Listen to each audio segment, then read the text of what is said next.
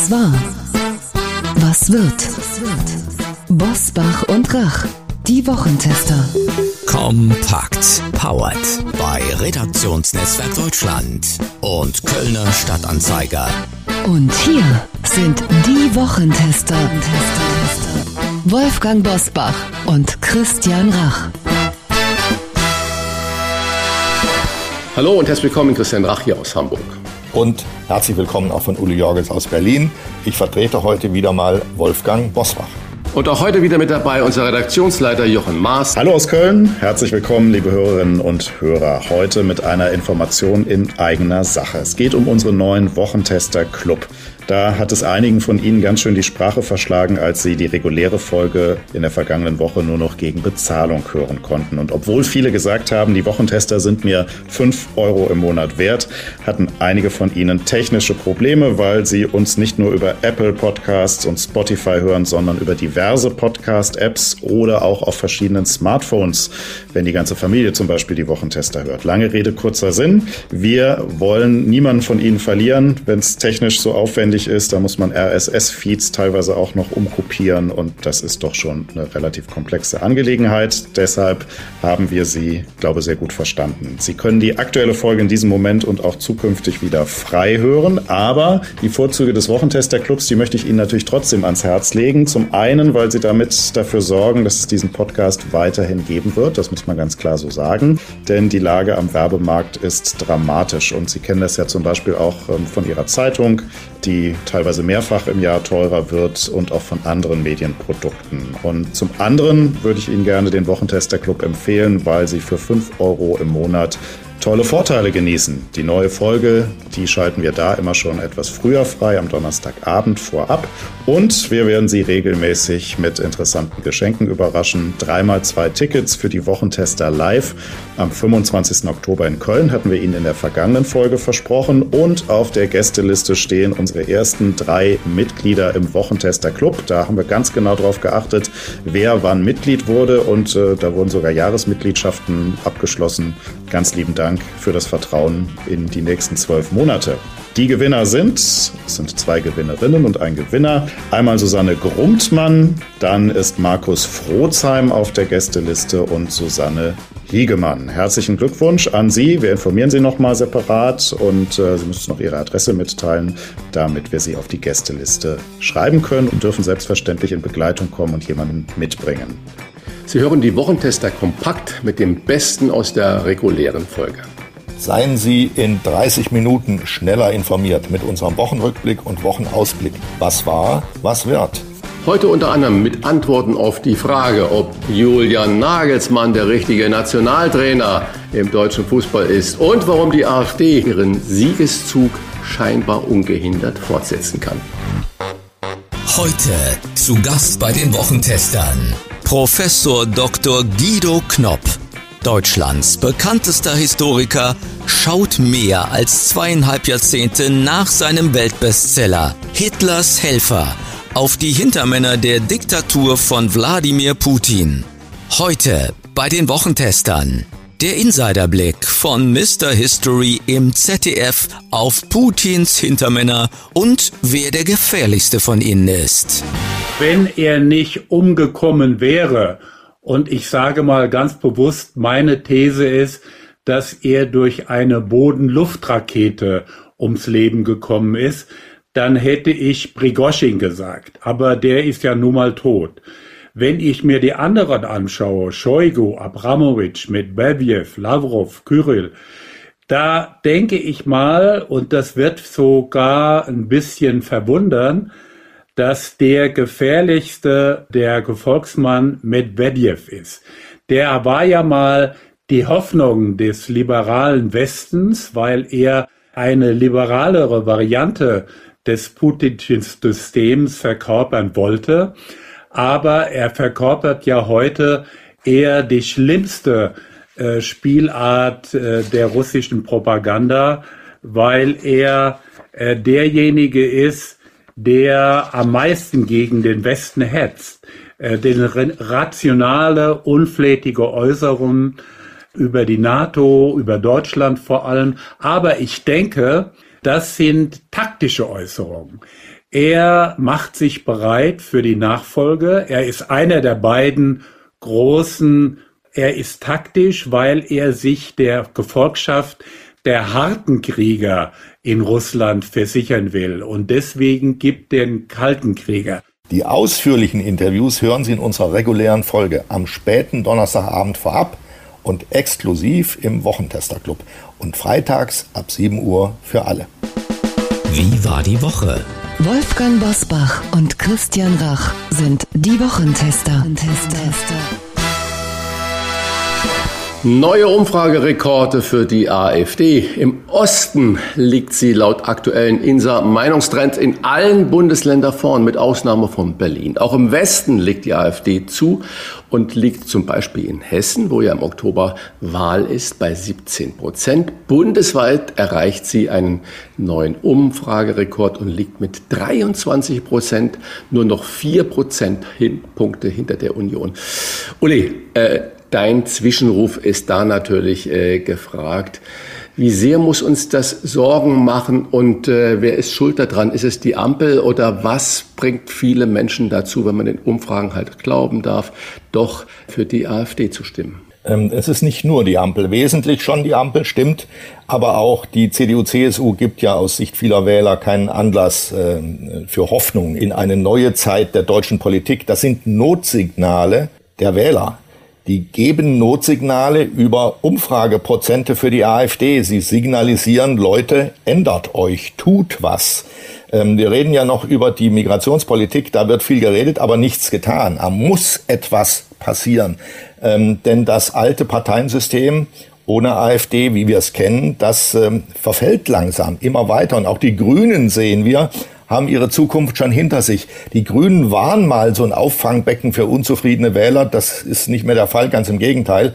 Sie sorgen noch für unzufriedene Wähler, beispielsweise über das Heizungsgesetz. Also, so wie die Dinge laufen, glaube ich, ist es nur noch eine Frage der Zeit, bis es die erste entweder formelle Koalition in einem ostdeutschen Bundesland oder eine irgendwie geartete, möglicherweise komplizierte Tolerierung einer Minderheitsregierung durch die AfD gibt. Der Peter Neumann, Extremismusforscher und äh, in King's College in London und bei uns schon mehrmals zu Gast als Diskutant mit.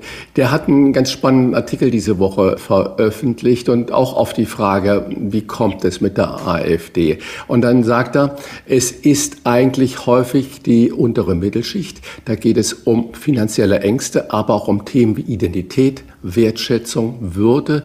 Der sprichwörtlich alte weiße Mann in Ostdeutschland guckt sich an, was die Regierung macht und denkt, für mich machen die nichts. Im Gegenteil, mein Auto ist jetzt schlecht fürs Klima, meine Ölheizung soll ich austauschen und ich darf noch nicht einmal mehr so sprechen, wie ich es immer getan habe. Sehr ähm, richtig. Kannst du das nachvollziehen, dass es die Summe so vieler verschiedener Einzelfaktoren ist, wo die Leute sagen, genug ist genug? Sehr richtig. Sehe ich ganz genauso und ich äh, wiederhole nochmal, da fehlt daneben eine Opposition, die sagt, das ist alles falsch, was die machen, die wesentlichen Punkte alle falsch. Wir würden das ganz anders machen, nämlich erstens, zweitens, drittens, viertens. Aber dieses erstens, zweitens, drittens, viertens hören wir nicht von der CDU.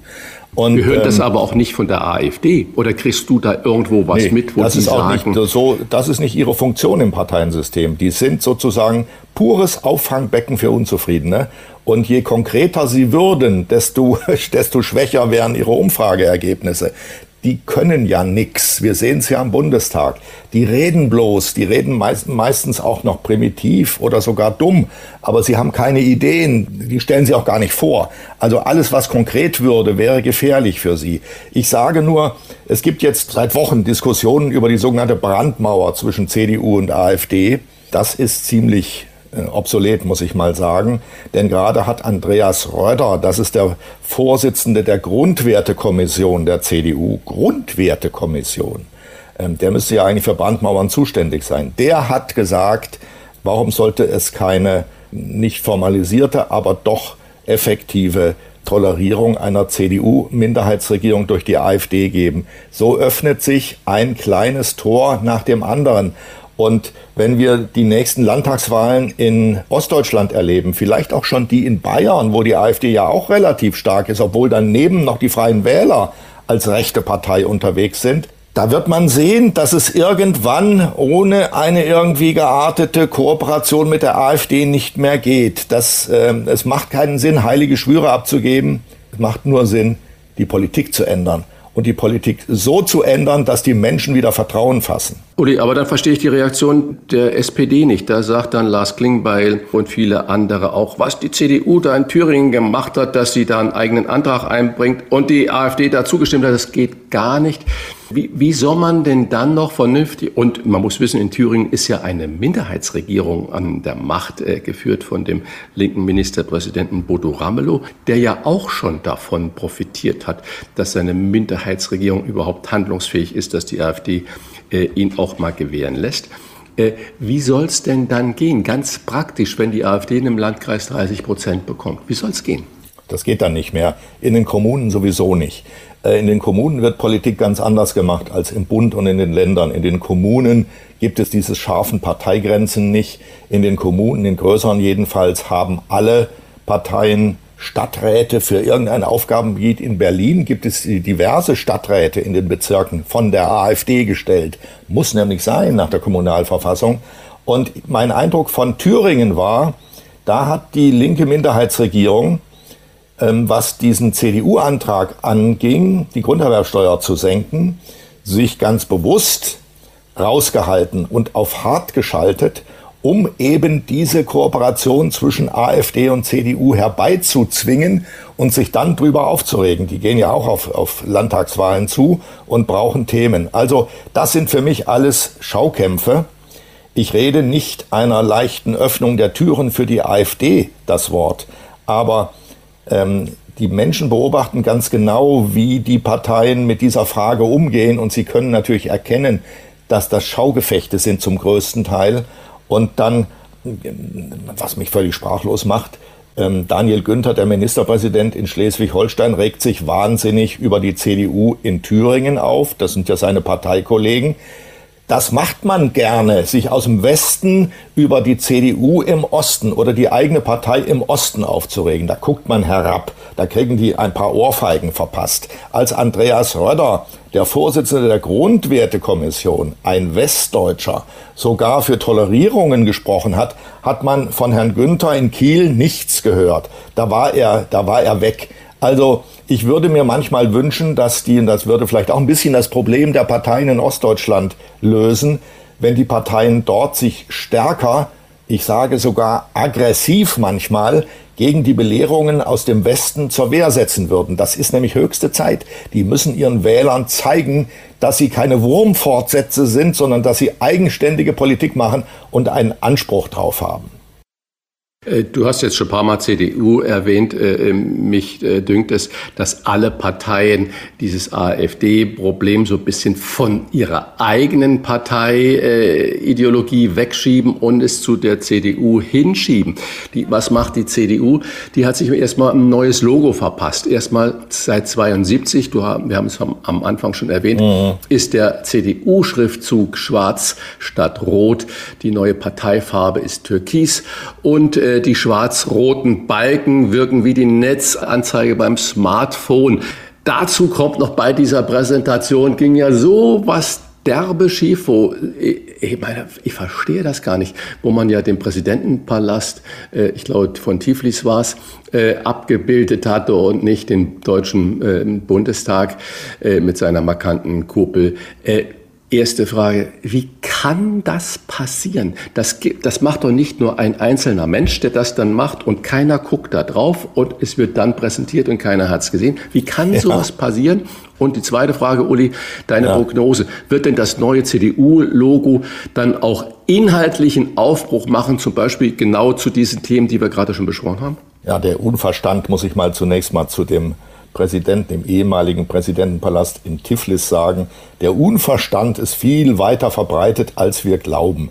Die Menschen wissen vieles nicht, was wir hier miteinander für selbstverständlich halten. Ich habe früher, als ich bei der Wochenzeitung Die Woche gearbeitet habe, äh, immer wieder erlebt, dass Grafiker bei Umfragen in Bundesländern dann in einer Grafik eingesetzt haben, CDU, CSU. Aber die CSU kandidiert ja nur in Bayern und in keinem anderen Bundesland. Das haben, die, genau. das haben die gar nicht gemerkt. Da stand dann, zum Teil wurde das auch gedruckt, weil es auch der Redakteur, der die Grafik abgenommen hat, nicht gemerkt hat. Man kennt ja CDU, CSU, das ist ja so quasi in Fleisch und Blut übergegangen und dann erscheint das so. Also, und wenn wir so eine runde Kuppel sehen, auch wenn die viel höher ist als die im Bundestag, das wird schon der Bundestag sein. Und da, davor steht ein Gebäude mit Säulen. Das sieht so ähnlich aus wie der Reichstag. Mein Lieber, mein Lieber. Da sieht man, wie schlecht die Leute politisch gebildet sind. Uli, das weißt du, was ich spontan dachte? Ganz kurz als ich das das erste Mal gehört oder gesehen habe, ich dachte, das ist gehackt worden. Das war mein erst. Ich, ich, nee, nee. ich bin nicht auf den Gedanken gekommen, dass, dass es so viel, äh, Entschuldigung, äh, stümperhaftes äh, ja. Wesen da sein kann. Ich dachte, irgendeiner so eine äh, Rezzo-Nummer hat das gehackt und hat dann, als es präsentiert wurde, dann das falsche Bild da eingegangen. Das war mein ja erster Gedanke, aber ich glaube, das ist viel zu weit und viel zu kompliziert gedacht. Nee, ne? Ich glaube mal, ich sage jetzt mal so ganz grob gesprochen, das ist auf der Ebene der Grafik passiert, dieser Fehler. Da haben die sich äh, Bilder beschaffen lassen von Kuppeln, so ähnlich wie die Reichstagskuppel. Gibt es eine ganze Menge von übrigens. Der Reichstag ist nicht alleine damit. Und dann haben die halt die genommen, weil die so schön aussah. Ist ja auch viel höher, länger gestreckt und so weiter. Aber jetzt mal jenseits dessen, der den Fehler verursacht hat, es ist natürlich die Aufgabe des Generalsekretärs, diesen Film abzunehmen und zu kontrollieren, bevor er unters Volk kommt. Und das ist offenbar nicht passiert. Und insofern trifft nicht irgendeinen unbekannten Menschen die Schuld, es trifft den Generalsekretär die Schuld. Und dem muss man die Ohren lang ziehen. Und man sieht es schon daran, dass er schuld ist, weil die ja dann versucht haben, quasi humorig aus der Sache rauszukommen. Also da ist keine Strafe diskutiert worden und ähnliches, sondern ja, wir haben eine ganze Reihe von Kuppeln zur Auswahl gehabt und haben uns jetzt, als sie korrigiert haben, dann doch für die richtige entschieden. Ha, ha, ha. Ja, Herr Linnemann, das war der erste große Lapsus in seiner Laufbahn. So, und jetzt die Frage, wird sich mit dem neuen Logo und dem neuen Erscheinungsbild auch das Profil ja, der CDU ich muss, ändern? Ich muss zunächst schaffen? mal sagen, das Logo mit dem schwarzen Schriftzug der neuen Parteifarbe. Die nennt sich übrigens Cadenabia.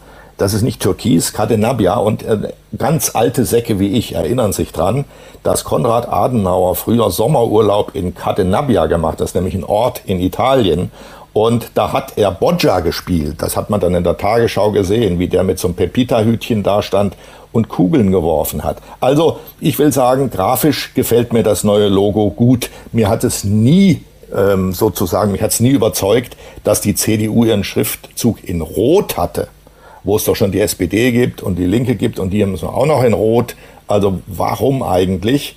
Und Schwarz ist ja nun kein Ausweis für Düsternis vor Ort der Hölle und ähnliches. Das sieht einfach grafisch gut aus. Aber so ein Logo ändert natürlich an einer Partei überhaupt gar nichts. Und das ist in diesem Fall ganz besonders so. Friedrich Merz muss ich jetzt mal so, äh, sag mal so lapidar, Friedrich Merz ist einfach bislang für die CDU ein Unglücksvogel. Er weiß nicht so richtig, wohin er will. Er macht keine Punkte. Er legt keine Schwerpunkte. Ähm, er, er argumentiert nicht, er sagt nicht, das würden wir so und so machen. Wie würde denn die CDU ein Heizungsgesetz machen? Würde sie gar keins machen? Und warum nicht? Und so weiter. Das will man doch gerne wissen. Ähm, aber da kommt nichts richtig rüber. Die CDU müsste doch allzeit in der Lage sein, mal, sag ich mal, fünf Punkte zu nennen, wesentliche, wo sie etwas anders machen würde als die Ampel. Äh, früher war immer so ein Ausweis der CDU Steuersenkungen, ja hört man aber auch nichts von. Friedrich Merz hat ja den berühmten Bierdeckel beschriftet, da ist keine Rede mehr davon. Und wenn man heute auf die Straße geht, das ist, glaube ich, ein guter Test, wenn man auf die Straße gehen würde und man würde normale Menschen äh, fragen, sagen Sie mir mal fünf Argumente, um die CDU zu wählen, da würde man wahrscheinlich außer allgemeinen Bekenntnissen vielleicht ähm, was die Konkretion angeht, nur Gestammel hören, denn da fällt niemandem etwas ein. Und solange das so ist, die Ampel schwach, die CDU mit wackelnden Knien, wird die AfD immer stärker. Jetzt kommen wir aber zum Thema, was die Menschen wirklich interessiert. Mein lieber Christian, Julian Nagelsmann nämlich wird bis zur Europameisterschaft im kommenden Jahr in Deutschland neuer Trainer der Fußballnationalmannschaft. Bei Bayern München wurde er geschasst, weil er nicht so erfolgreich war, wie das der FC Bayern erwartet. Und man hat gehört, das Binnenverhältnis soll nicht das Beste gewesen sein. Christian, das ist natürlich der Schwachpunkt. Für Bayern zu schwach. Kann Julian Nagelsmann trotzdem noch gut genug für die deutsche Nationalelf sein? Vermutlich äh, haben schon 60 Millionen Bundestrainer dieses Thema erörtert. Ich kann da nicht in eine Glaskugel gucken und ich bin in dem Trainergeschäft nicht zu Hause. Was mich nur dir? Ich zögere genauso wie du. Ja, ja, siehst du. Aber äh, ich gehe mal Fakten, was mich wundert. Äh, viele Kommentatoren haben nach dem Sieg äh, gegen Frankreich letzte Woche, bei dem äh, während des Spiels Rudi Völler auf der Trainerbank saß, natürlich auch davor, gesagt, Gott sei Dank, äh, es sah so aus, als äh, war dieser Spieltaktik, diese Spielanlage mal nicht verkopft, nicht das, sondern dass es mal darum ging, einfach klaren, einfachen Fußball zu spielen. Vermutlich ist in einem verunsicherten Team, wie wohl die Fußballnationalmannschaft der Männer und auch der Frauen und überall, gerade im deutschen Sport, ist es vielleicht ganz wichtig, mal weg von diesem Verkopften zu kommen, hin zu einem einer Begeisterung, äh, wo es gar nicht darum geht, sind das alles Weltklasse-Spieler, sondern wo es darum geht, eine Mannschaft zu sein. Eine Mannschaft braucht klare Strukturen, eine klare Führung, nicht nur auf der Trainerbank, sondern auch innerhalb des Mannschaftssystems und dann einfach mal Hurra zu spielen und nicht Tiki-Taka oder wie das alles heißt, sondern äh, Stärke, Kondition, Schnelligkeit, das auszunutzen. Und äh, ich weiß es nicht, ich kann Julian Nagelsmann, man sagt ja immer, er wäre ein Taktiker und ein genialer Trainer, äh, der die Spiele schon im Vorhinein löst. Und genau das erscheint mir schon wieder so unglaublich verkopft. Und äh, wo Vielleicht ist es in der Perspektive, wenn man mal fünf, sechs, sieben Jahre Zeit hat, neu aufzubauen, richtig. Aber wenn ich sage, das Engagement, wird begrenzt auf jetzt Pi mal Daumen in Jahren, das ist noch nicht mal ein Jahr, bis nach der äh, Europameisterschaft, die ja in Deutschland stattfindet, dann äh, weiß ich nicht, ob es dann der Richtige ist, ob es nicht jemand braucht, der da einfach Begeisterung und Gradlinigkeit hervorruft. Wir werden sehen. Also das ist wirklich äh, eine verrauchte Glaskugel und äh, ich bin froh jedenfalls, dass der DFB mit all seiner Unfähigkeit, Dinge wirklich zu entscheiden und äh, nicht nur noch auf Sprache und Moralität und alles zu achten, schnell entschieden hat und dass es nicht jetzt noch zwei Monate gedauert hat, bis man irgendjemand gefunden hat, sondern dass man gesagt hat, den wollen wir. Das ist die gute Nachricht, äh, wie es denn sein soll in äh, acht Monaten.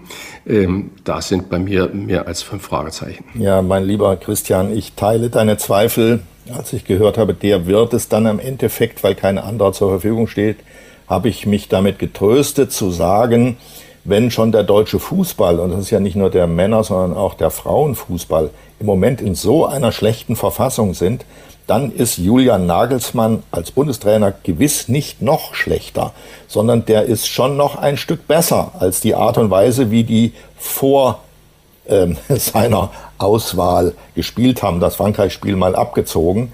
Ähm, das kann also nur nach oben gehen, er kann sie nur mitziehen.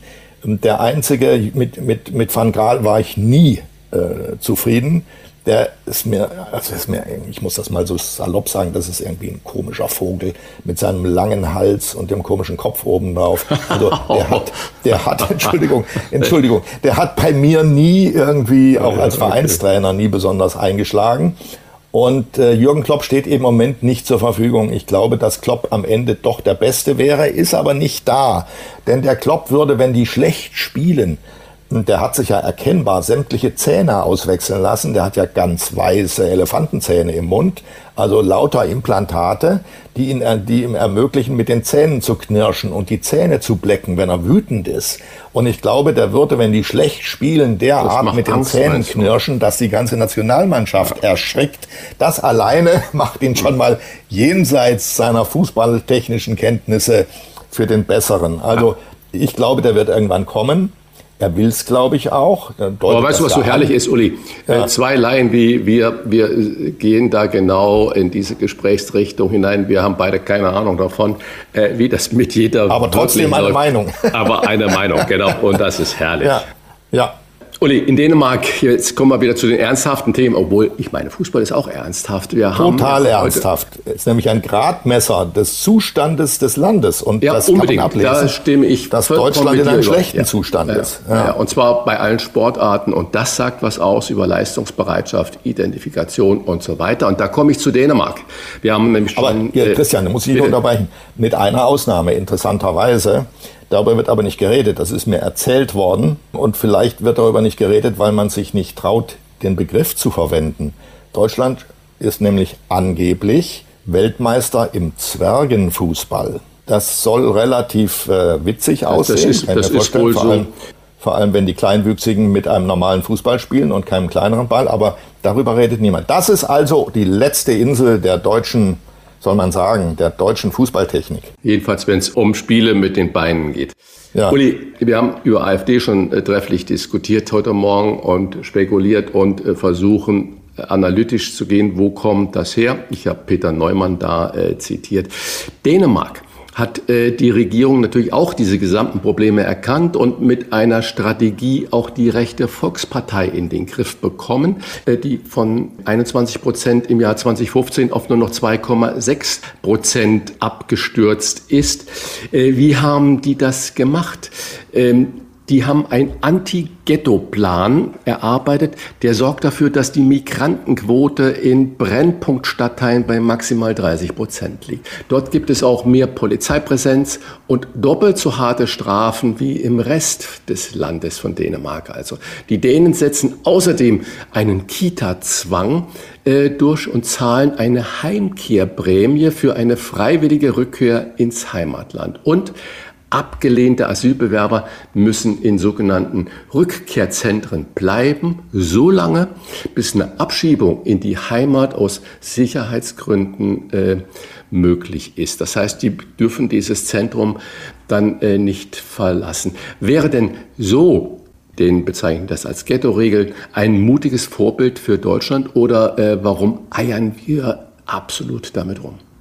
Ich glaube, dass 21 Prozent gesenkt auf 2,6 Prozent. Die, ja, dass dieses dänische Modell im Detail nicht so richtig passt auf Deutschland, denn unser Problem ist ja nicht, dass wir, oder ist aktuell nicht, das war es früher mal, dass wir ähm, Stadtteile haben, in Berlin ist das ja besonders ausgeprägt, wo der, der Anteil der Migranten weit über 30 Prozent hinausgeht, sondern unser Problem ist jetzt ähm, der Ansturm von Migranten und Flüchtlingen aktuell aus dem Ausland über die deutschen Grenzen nach Deutschland. Die Frage ist also, was tut man an den Grenzen und nicht in den Ghettos? Das ist unsere Aufgabe und da traut sich keiner richtig ran, weil das zum Teil die Ideen, die da ventiliert werden, gegen europäisches Recht verstoßen.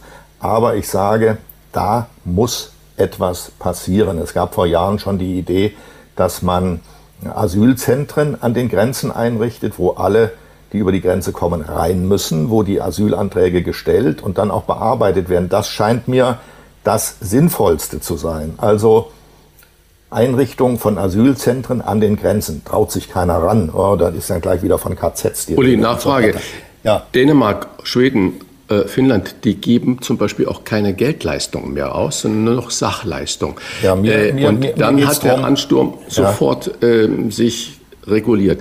Wäre das auch deiner Meinung nach eine Möglichkeit? Ja, wenn, wenn man die, die, die hinzukommenden Asylbewerber ins Land lässt, überhaupt ins Land lässt und nicht schon an der Grenze aufhält, ist das eine sinnvolle Maßnahme. Aber ich bin ja dafür, sie schon an der Grenze aufzuhalten und nicht erst reinzulassen. Denn das Problem ist ja, wo bringt man sie hier unter? Die Gemeinden sind überfordert, die öffentlich zugänglichen Hallen und äh, ich habe jetzt gesehen, da ist sogar eine eine Leichenhalle in einer Gemeinde benutzt worden, um Migranten da unterzubringen. Das ist ja alles schon an der Grenze oder über die Grenze der Schäbigkeit hinaus. Es geht einfach nicht mehr an vielen Orten. Und deshalb ist der Punkt, die dürfen gar nicht erst reinkommen und müssen also an der Grenze aufgehalten werden. Wir müssen immer darüber nachdenken, dass was wir tun und neu regeln, muss von der Art sein, dass es sich in den Herkunftsländern sofort rumspricht.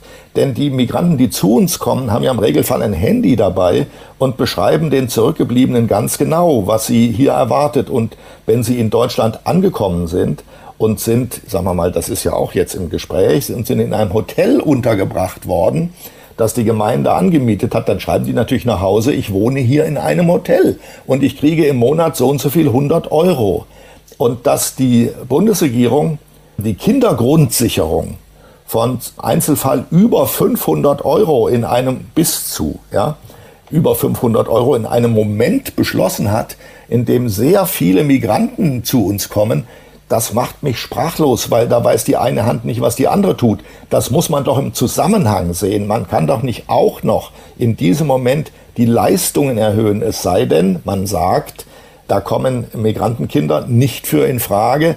Erst, wenn sie einen gesicherten Aufenthaltsstatus haben, nach zwei Jahren oder was auch immer. Jedenfalls, man muss es aber berücksichtigen. Wir müssen etwas tun. Die Menschen beobachten, dass seit Monaten geredet wird. Wir können uns alle daran erinnern, dass es auf europäischer Ebene ist ein Migrationskompromiss beschlossen worden. Da waren sie alle ganz begeistert hinterher. Wir sehen aber keine Folgen. Das ist nämlich alles noch nicht durch. Es, es, es hängt alles in Parlamenten und Ausschüssen und so weiter. Es tut sich nichts. Und das, was getan werden müsste, ist auch etwas, das die Bundesregierung in Gestalt dieser versagenden Innenministerin, die im Moment nur Wahlkampf macht, schon längst hätte tun müssen, nämlich sich Gedanken machen, wie sie den Zustrom der Migranten an der Grenze aufhält. Wenn es nach mir geht, muss da eine Deadline gezogen werden. Die Menschen werden dort in den Zentren aufgehalten, müssen ihre Asylanträge stellen. Dann muss man sagen, die Asylanträge müssen binnen kurzer Zeitraum drei Wochen entschieden sein. Und wenn sie abgelehnt sind, muss es dagegen noch ein Rechtsmittel geben, also überprüfen durch die Justiz. Da müssen in diesen Zentren auch Richter anwesend sein, die die Entscheidungen überprüfen, aber auch sehr schnell.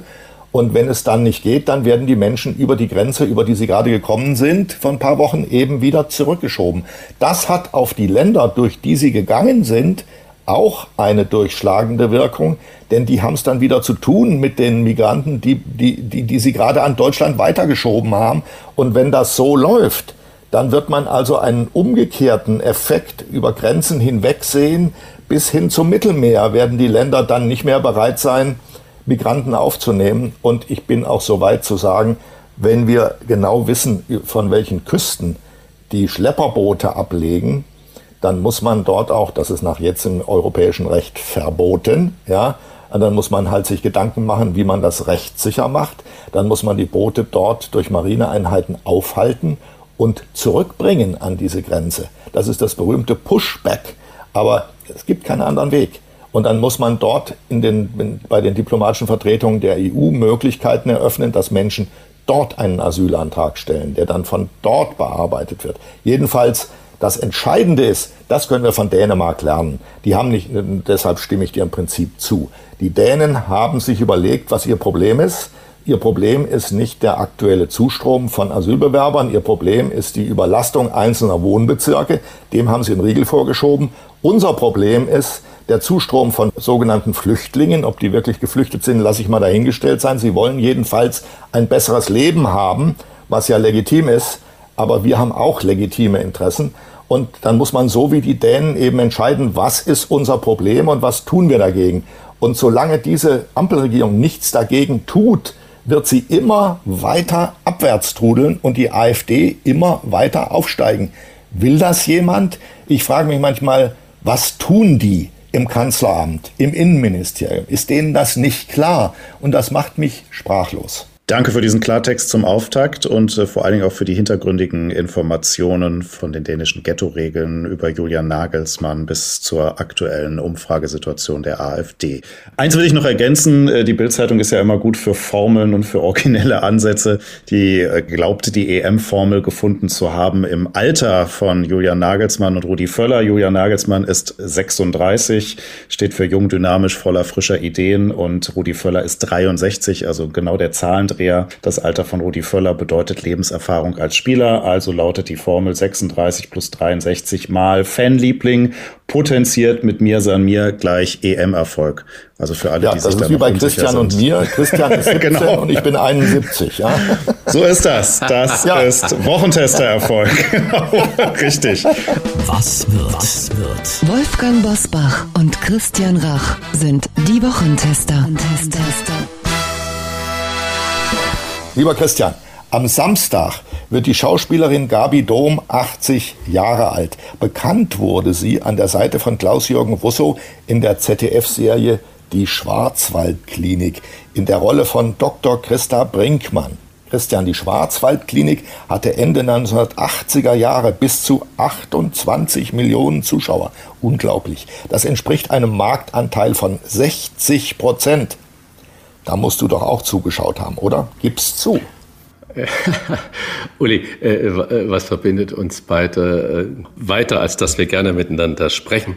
Wir sind Rentner im aktiven Unruhezustand und der Genau. Bezogenheit ist da äh, Rentner. Das heißt, ähm, in dieser Zeit war bei mir die Sturm- und Drangperiode des Aufbaus, des Schaffens. Es gab keinen Abend, an dem ich zu Hause saß und Fernsehen geguckt habe. Und wenn ich dann mal frei hatte, war ich unterwegs und habe äh, mich entspannt. Und ich muss ehrlich gestehen, vielleicht habe ich ein oder zweimal, aber vermutlich erst danach, mal eine Sendung von Schwarzwaldklinik gesehen. Aber ansonsten ist Fernsehen in den 80er bis Mitte in den 90er Jahre völlig an mir vorübergegangen.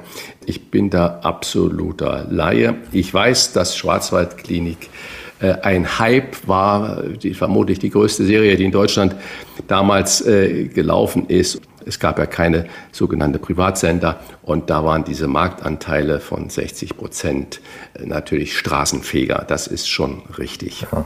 Ich kann dir nur zustimmen, ich war auch mit anderen beschäftigt. Ich habe es aber mal geschaut, weil das halt so ein Hype war und habe nach irgendwie nach meiner Erinnerung nach fünf oder zehn Minuten weggeschaltet. Ich konnte es nämlich nicht mehr ertragen. Das war ja, das ist ja so zuckersüß gewesen. Das war ja so, als hättest du mit Schlagsahne nach einem Konditor geworfen. Ja? Immer noch eins obendrauf, dieses Menschelnde und, und, und Verliebte und so weiter. Grässlich. Da fing, Dann glaub ich, lass uns doch da- lieber in die da- Neuzeit gleiten. Da fing der Untergang des deutschen Fernsehens an. So, das wollte ich noch sagen. Am Sonntag beginnt in München die dreitägige Start-up-Messe Bits and Pretzels, zu der in diesem Jahr die amerikanische Ex-First Lady Michelle Obama erwartet wird, aber auch unser Wirtschaftsminister und Vizekanzler Robert Habeck kommt und noch ein Geschasster kommt, nämlich der ehemalige Vorstandsvorsitzende und Welttorhüter Oliver Kahn. Vielleicht demnächst Bits- nach Saudi-Arabien. Ja, okay. Ja. Weißt du schon? Habe ich heute gelesen. und Brezel steht für das, was äh, Bayern wirtschaftlich groß gemacht hat. Technologie und Volkstümlichkeit, also äh, äh, Brezeln. Ähm, Ulf Pochert hat ja in einem äh, bemerkenswerten Artikel in der Welt geschrieben, äh, dass die Bierhaus, Bierzeltmentalität äh, da um sich greift. Ähm, ist das was Schlechtes? Funktioniert denn diese Mischung aus Hightech und Volkstümlichkeit? Die funktioniert doch gut. Oder warum glaubst du, funktioniert sie so gut? Also ich glaube, dass andere Bundesländer froh wären, wenn sie solche Kombinationen zwischen Modernität und Tradition herstellen könnten. Früher hieß das übrigens Laptop und Lederhose. Das hat man jetzt ein bisschen modernisiert, ist das gleiche in grün. Bits and Pretzels statt Laptop und Lederhose. Damit ist gemeint, ähm, das Land hat modernste Industrie. Da werden ja sogar Flugzeuge gebaut oder Komponenten von Flugzeugen. Autos sowieso, BMW, Audi sitzen dort.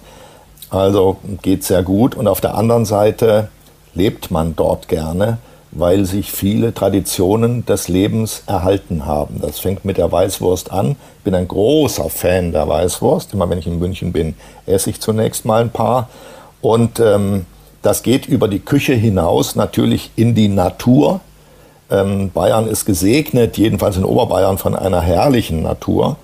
Und wenn man beides bieten kann, Lederhose und Laptop. Und die Lederhosen tragen ja sogar irgendwelche Fußballer, die bei Bayern München spielen und vom anderen Ende des Globus herkommen. Die finden die Lederhose auch irgendwie anziehend und die gehen auch gerne auf die Wiesen.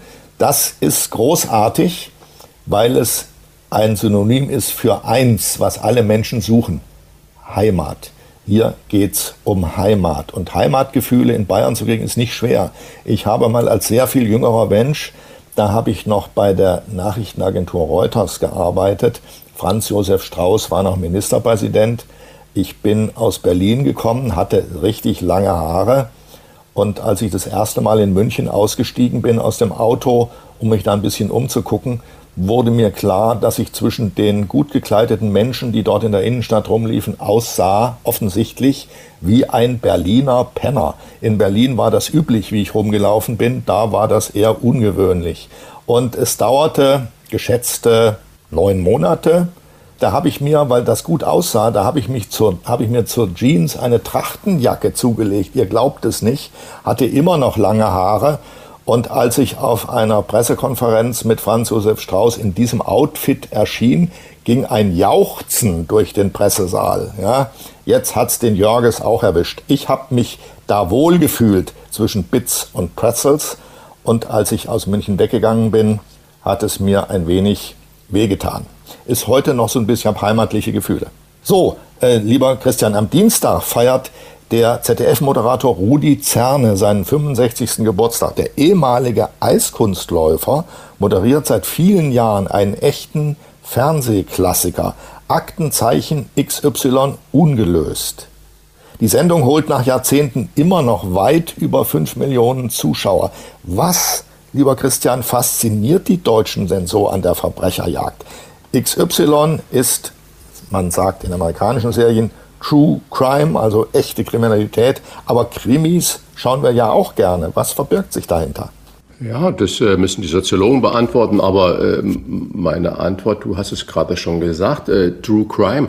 Ähm, die Leute haben ein bisschen das Voyeuristische, vielleicht durch das Schlüsselloch auf das echte Verbrechen zu schauen, nicht auf die künstliche Tatortkonstellation von Kommissaren und Kommissarinnen, die ihre persönlichen Probleme in den Mittelpunkt der Sendung des Verbrechens eigentlich stellen. Die sind alle abgerockt, haben alle Alkoholprobleme, sind alle geschieden, sind alle irgendwie, man kann es gar richtig. nicht mehr ertragen. Und ähm, da werden ähm, da, diese Sendung wird dann kommentiert von dem äh, bearbeitenden Kommissar, der Kommissarin, die dann keine Schauspieler sind, die betroffen sind, die vielleicht auch mal unbeholfen äh, sprechen. Und dieses Reenactment, sagt man ja, also dieses Nachstellen von der echten Verbrechersituation, nicht von der Drehbuchautorensituation, sondern man versuchte ja immer wieder die Geschichten, der Mord, der Überfall, der Raub, den Einbruch so darzustellen, wie er vermeintlich abgelaufen ist. Und es wird dann nicht geballert oder sonstiges und da liegen nicht 10.000 Tote auf der Straße am Ende des Tages, sondern es ist real. Und viele Menschen haben vermutlich auch das Gefühl, Mensch, wenn wir da einen Hinweis geben könnten, das wäre doch was. Die Faszination ist das Reale, das Schlüssellochmoment, Teil zuweilen Gruselmomente zu haben, dann, wenn die Sendung vorbei ist, noch einmal überall das Licht anmachen zu Hause und zu gucken, ob auch alles dicht ist. Das heißt, ein bisschen diese Gänsehaut-Feeling, dieses Aufgewühltsein. Ich glaube, das macht nach wie vor den Erfolg aus von dieser Eduard Zimmermann-Sendung, die er damals ja gegründet hat und die ja absolut ein Neuland war. Und ich glaube sowieso, dass der reale Voyeurismus, also was auch damals bei mir mit der Sendung Restauranttester. Die Leute, die haben sich nicht geweidet an der Hilflosigkeit der Menschen, die ich da besucht habe, sondern die haben gesehen, es gibt eigentlich Menschen, denen geht es noch schlechter als bei mir.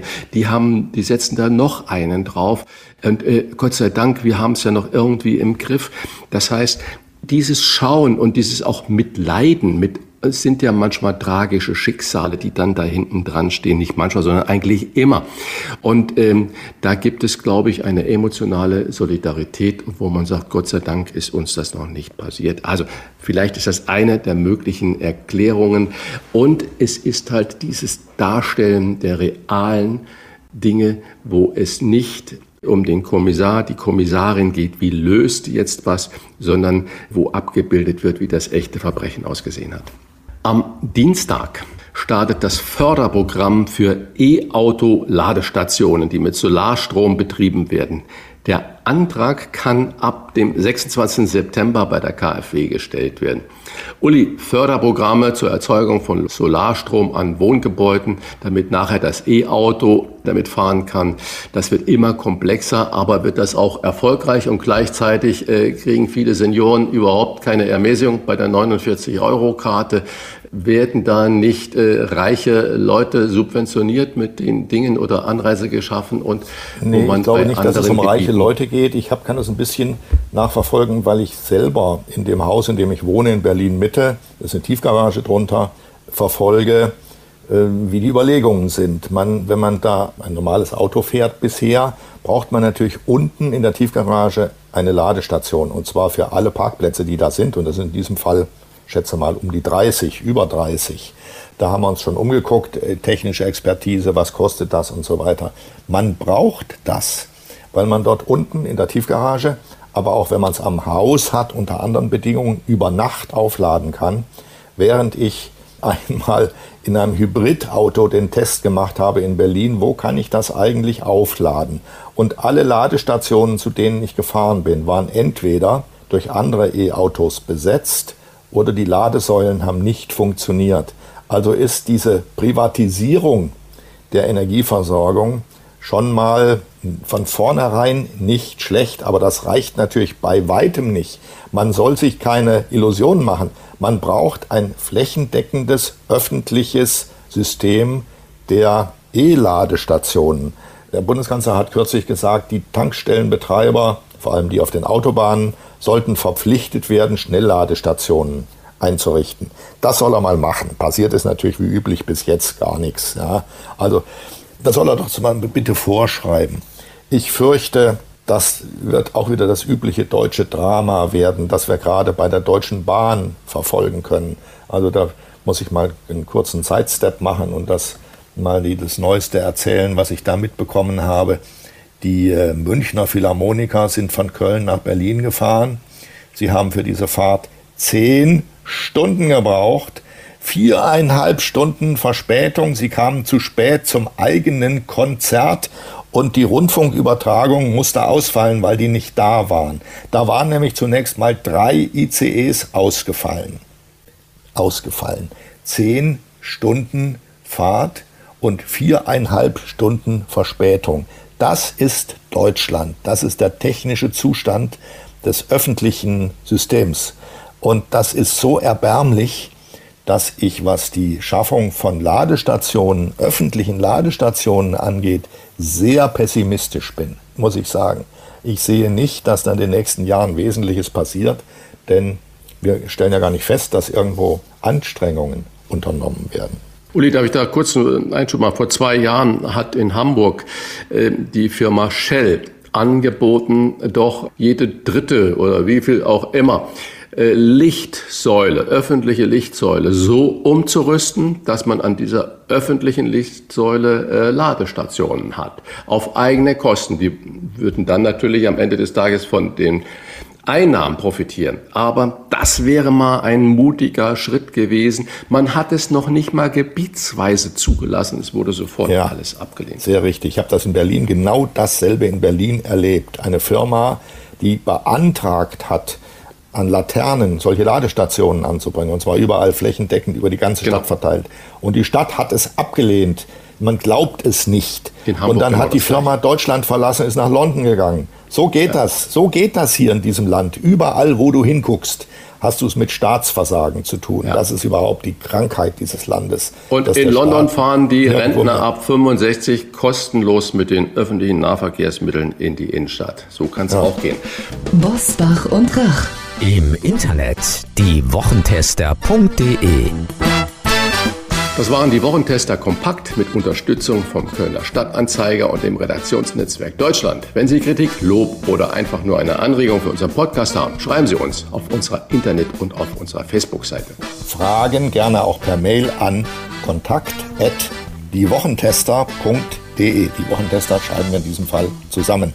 Wenn Sie uns auf einer der Podcast-Plattformen abonnieren und liken, freuen wir uns äh, ganz besonders, nämlich geradezu irrwitzig. Alle Informationen zum Wochentester Club erhalten Sie im Internet auf www.diewochentester.de. Danke, dass Sie zugehört haben. Wir wünschen Ihnen eine wundervolle Woche und nicht vergessen, Samstag 7 Uhr unsere neue Kolumne Essen wie zu Hause, die Genusstester. Und in dieser Folge geht es um das Oktoberfest in München und was da drumherum mit Essen und Trinken so passiert. Vielen Dank auch von mir und eine gute Zeit. Was war? Was wird? Wolfgang Bosbach und Christian Rach sind die Wochentester. Ein Maßgenau Podcast. Powered bei Redaktionsnetzwerk Deutschland und Kölner Stadtanzeiger.